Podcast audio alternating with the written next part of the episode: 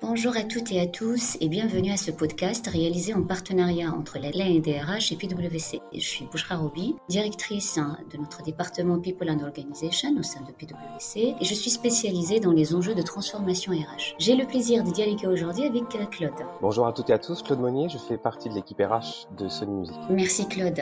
Aujourd'hui, on vous propose euh, durant ce podcast euh, d'aborder la question du rôle de la fonction RH dans la transformation digitale et technologique des entreprises et euh, son devoir d'exemplarité dans ce, dans ce contexte. Pour commencer, un petit rappel euh, du fait que les technologies continuent de révolutionner euh, les différents secteurs d'activité et tous les métiers. On le voit, tout, tout le monde le pressent dans la vie personnelle, mais également dans, dans la vie des entreprises. Les technologies apportent à mon sens des opportunités majeures, mais invitent aussi à s'y préparer pour faire face aux enjeux structurants que cela représente. Ces technologies apportent son lot de nouveautés. Elles impliquent des niveaux variés d'automatisation et d'augmentation des activités, avec des impacts, d'ores c'est déjà visibles hein, sur les métiers, euh, qu'on voit depuis quelque temps, et puis d'autres hein, qui restent à anticiper, euh, dont le contour n'est pas tout à fait euh, défini. Le travail, on est impacté, ainsi que les façons de l'exécuter au quotidien et du rapport que chacun de nous entretient avec ce nouvel environnement. Ceci ne s'arrête pas aux impacts des technologies sur les outils qui sont le plus visibles, hein, mais également sur les, façons de travailler, les ways of working et les modalités de management, sur les interactions que l'on a au quotidien avec, euh, avec les, collègues hein, et les pairs, hein, sur l'expérience collaborateur et manager et bien d'autres dimensions qui s'en trouvent impactées. Sous l'effet de la crise, on ne peut pas ne pas parler de, de, cette crise qui continue d'être là, ces tendances ont été accélérées et appellent à une action euh, plus urgente, je dirais, de la part des organisations, mais aussi de la fonction RH. Et du coup, je me tourne vers toi, Claude, en, tant qu'acteur euh, clé de la fonction RH, hein, de la DRH dans votre organisation. Euh, donc, vous êtes en charge du département People, hein, c'est l'humain que, ce département gère, hein, de, toute l'organisation. Quels seraient les challenges clés, selon toi, de la fonction RH induits par ce contexte-là? Je vois deux défis principaux, deux défis majeurs, Bouchera. un défi éthique et un défi social. Le défi éthique consistant à s'assurer qu'on respecte les droits et les devoirs de toutes les parties en présence face à la présence de ces nouvelles technologies dans la vie professionnelle de chacune et de chacun. Je vois également un défi social. J'aurais envie de parler d'inclusion au travers de cette vague technologique qui nous submerge aujourd'hui. Et ce défi social, c'est nous assurer, en tant que RH, que nous n'allons laisser personne sur le quai de la gare, laisser personne sur aucun critère objectif et subjectif, considérer que cette mutation technologique, cette digitalisation du monde du travail en général, de la fonction RH en particulier, va être un outil pour pouvoir accueillir, prendre soin de toutes et de tous dans une entreprise. Et que ce ne soit pas un outil de discrimination indirecte, un outil de sélection ou un outil élitiste.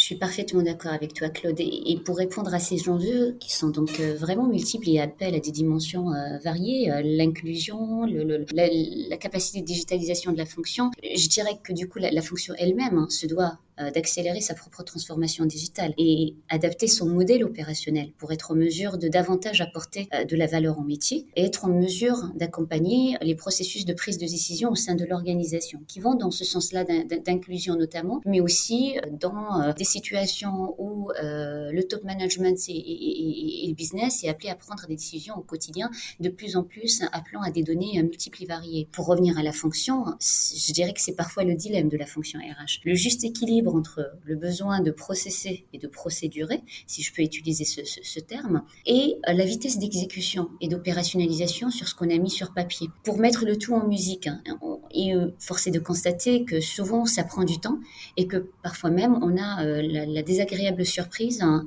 d'avoir un résultat qui n'est pas celui qu'on avait imaginé et quand on avait accouché sur, papier à, l'origine. Si on revient à la question du jour, hein, l'exemplarité de la fonction RH dans un contexte de révolution technologique peut se faire, à mon avis, de différentes manières. Notamment, elle se doit de tirer les avantages pour elle-même de cette automatisation de plus en plus possible, automatisation d'une partie des processus et des tâches administratives et répétitifs, notamment avec euh, les, apports de la robotisation. Et, cette capacité, cette robotisation euh, donne à la fonction pour dégager plus de temps à consacrer à d'autres activités. Je ne vais pas dire euh, de plus de valeur ajoutée, tous les acteurs de la fonction apporte une valeur ajoutée. Mais disons d'autres activités peut-être sur lesquelles on prend moins le temps, notamment répondre plus rapidement aux collaborateurs, apporter un soutien accru aux managers, parce que la digitalisation a fait aussi qu'on a délégué aux managers beaucoup de choses, mais les managers continuent d'attendre de la fonction RH aussi euh, un autre type de soutien et de support, euh, si, je, peux, formuler ainsi. D'autre part, hein, il y a donc cette partie-là d'automatisation, mais il y a une partie où euh, la data et l'intelligence artificielle apportent à la fonction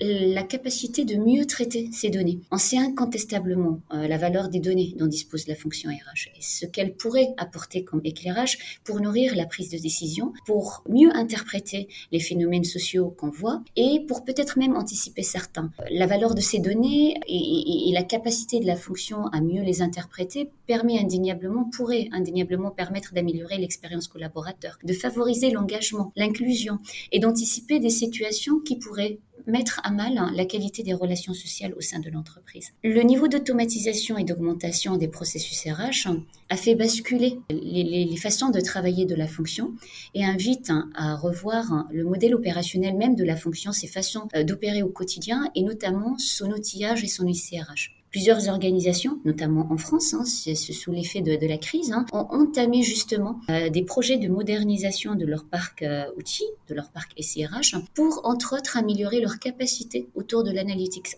RH et l'accès à une donnée plus fiable, plus rapide, en sus bien sûr du besoin d'améliorer euh, l'expérience et le niveau de service qu'il offre aux collaborateurs et, aux managers. Il y a des, mots-clés, Bouchera, dans le discours que vous venez de tenir. Je vais peut-être m'inscrire euh, légèrement en décalage avec, avec certains des angles qui ont été pris par votre argumentation. Moi, je, je crois volontairement à l'importance du déséquilibre entre la fonction RH et la technologie. Il me semble que nous ne devons pas remplacer ou substituer à la valeur ajoutée quelqu'un qui occupe cette fonction peut avoir euh, une, une espèce de d'intelligence artificielle. D'abord, je ne crois pas à cette appellation d'intelligence artificielle. Il me semble qu'il y a là un, un antagonisme majeur euh, d'un point de vue sens et acceptation des deux termes. Et je voudrais citer Jean Piaget, euh, psychologue pour enfants, qui disait que l'intelligence, c'est pas ce qu'on sait, c'est ce qu'on fait quand on ne sait pas. Et je n'ai pas encore vu, pour l'instant, moi, dans mon expérience, ma modeste expérience, l'intelligence artificielle m'apporter des solutions ou m'apporter des pistes de réflexion d'inspiration pour faire certaines choses quand je ne sais pas à quoi ressemble la situation à laquelle je suis confronté. La deuxième des choses est que pour moi, les technologies qui, euh, envahissent notre fonction et qui sont euh, sur certains sujets invasives, on parle beaucoup de la data, ont à mon sens aujourd'hui une valeur qui est surcotée. Pourquoi j'estime que nous surcotons l'importance de la data dans la fonction RH Il me semble que quantitativement, la valeur ajoutée de stocker des données quelque part n'est pas discutable. La capacité à pouvoir appréhender un très grand volume de données pour en tirer éventuellement euh, des orientations stratégiques, des pistes organisationnelles, ou éventuellement même pouvoir mesurer le poids d'une valeur ou d'une autre en termes de culture d'entreprise ou de gouvernance est indéniable. Mais je ne crois pas que la fonction RH aujourd'hui tire ses lettres de noblesse ou inscrit sa principale valeur ajoutée dans une approche quantitative des choses. Je pense que le rôle, le, le noble art de la fonction RH, c'est l'approche qualitative des choses. Je reviens sur un aspect extrêmement important, c'est cet aspect science sociale, individualisation des parcours, écoute globale, problématiques situationnelles, Certes, tout ça s'inscrit dans un collectif et à l'intérieur d'un corps social, mais néanmoins, il y a plusieurs vérités qui coexistent. Il y a d'ailleurs autant de vérités que d'individus dans une entreprise, et je n'ai vu aucune réponse satisfaisante de la technologie sur cette appréhension à l'individu des situations auxquelles on est confronté. Et il me semble que la technologie doit nous aider à faire une chose extrêmement importante. Elle doit nous aider à répartir notre attention, à répartir notre disponibilité, à répartir les ressources qu'on peut affecter dans l'accompagnement des personnes qui travaillent dans une entreprise et en aucun cas à repartir plus vite vers une nouvelle organisation du travail. Je, suis très prudent sur la notion de productivité et je ne fais aucun lien entre productivité et performance.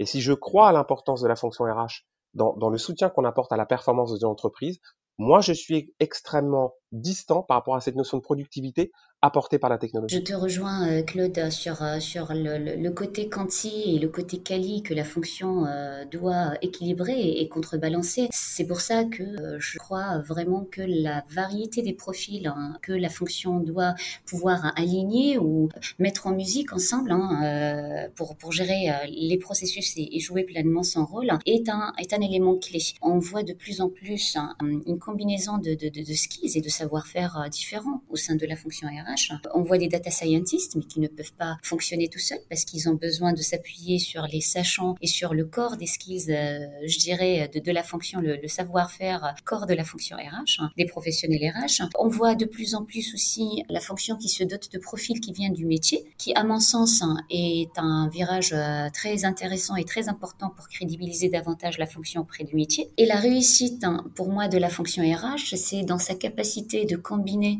ce que la technologie, le digital peut apporter, ce que la, la donnée peut apporter, mais aussi à combiner avec des skills qui sont probablement plus le propre de la fonction RH, à d'autres éléments qui sont plus soft skills, hein, qui s'adressent à l'individu et qui renvoient vers la capacité et le rôle de la fonction à pouvoir parler à des individus et non considérer que le tout correspond à, tout le monde. Donc, euh, parfaitement d'accord et je pense que la fonction RH devrait tirer davantage euh, de, de, ce que la donnée pourrait permettre pour, pour aller vers ce sens-là, sans forcément d'ailleurs opposer euh, ce que l'automatisation peut avoir comme impact sur la productivité, sur la performance. Ce sont à mon sens que des moyens qui peuvent dégager du temps pour que les professionnels de la fonction RH aillent de plus en plus vers ce type de prestations que j'en suis certaine collaborateurs, managers et top managers l'attendent. J'aime votre lecture, Bouchera, sur le, sur le sujet euh, disponibilité, éthique, proximité. Il y, y, a un mot que, que vous n'avez pas prononcé, mais qui, qui, qui est en filigrane de, de tous vos propos, c'est le mot humanité. Cela m'inspire la réflexion suivante, c'est que aujourd'hui, la fonction RH a gagné la confiance de la plupart des personnes qui travaillent dans les entreprises. Elle a gagné la confiance parce qu'elle a su gérer cette crise de manière extrêmement efficace, humble et avec beaucoup de sensibilité. Il me semble que cette confiance est quelque chose sur lequel on doit capitaliser pour considérer que nous devons travailler sur deux axes importants de la relation entre la fonction RH et un corps social. Le concept de distance et le concept de temporalité. Et il n'y a rien de plus grave que de laisser une distance s'installer lorsqu'on donne l'entière responsabilité à une application, à un outil informatique, à un logiciel, de la gestion de la relation entre deux personnes.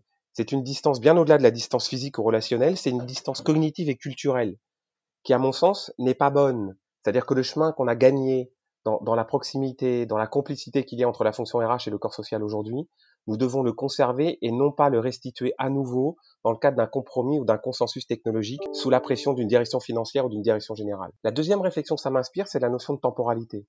Habituellement, la fonction RH s'inscrit dans des temps plutôt longs et nous sommes très souvent asynchrones dans les réponses qu'on apporte à des questions individuelles ou des questions collectives.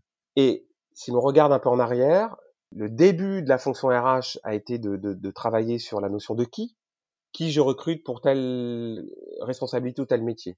Ensuite, il y a une, une ou deux décennies, 90, début des années 2000, on a beaucoup travaillé sur le comment, la notion de savoir-faire. Après être passé du savoir académique qui définit qui on est, on est passé au savoir-faire, comment je travaille, comment je m'inscris dans une équipe, comment je m'intègre dans un process industriel ou dans une société de service, la façon dont, dont je fais les choses, la méthodologie ou le mode opératoire. Aujourd'hui, nos corps sociaux nous interrogent sur le pourquoi.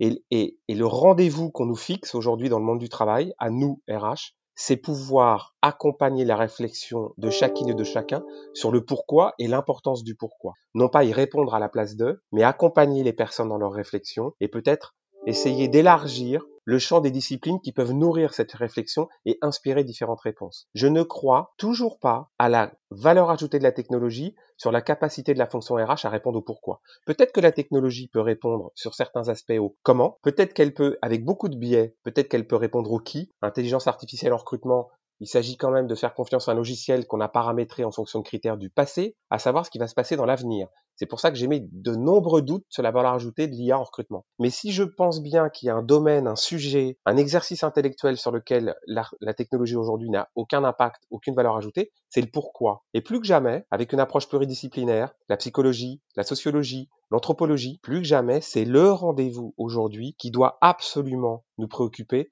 dans notre fonction au quotidien. Et je ne crois pas au compromis qu'on pourra faire avec, la technologie sur ce sujet-là, et je crois encore moins à l'économie qu'il y a derrière. Je crois massivement à l'importance que nous devons accorder aux investissements qu'on va faire en matière de ressources humaines, ce qui veut dire autrement renforcer les équipes RH, recruter de plus en plus de personnes qui vont intégrer les équipes RH et permettre une maxi disponibilité de cette fonction à l'intérieur des entreprises. C'est une excellente euh, analyse.